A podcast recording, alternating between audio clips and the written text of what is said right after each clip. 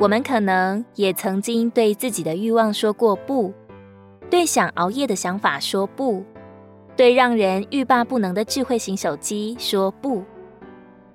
可能也有太多的时候，这些不还没有说完，我们的身体就已经在行动中了。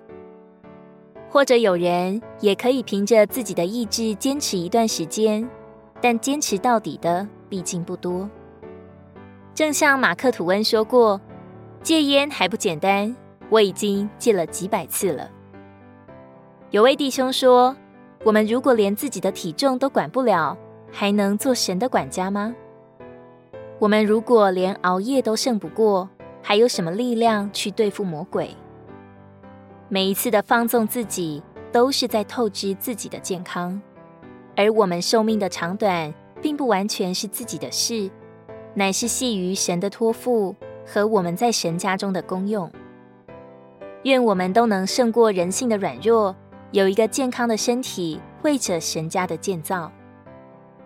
约翰三书一章二节，亲爱的，我愿你凡事兴盛，身体健康，正如你的魂兴盛一样。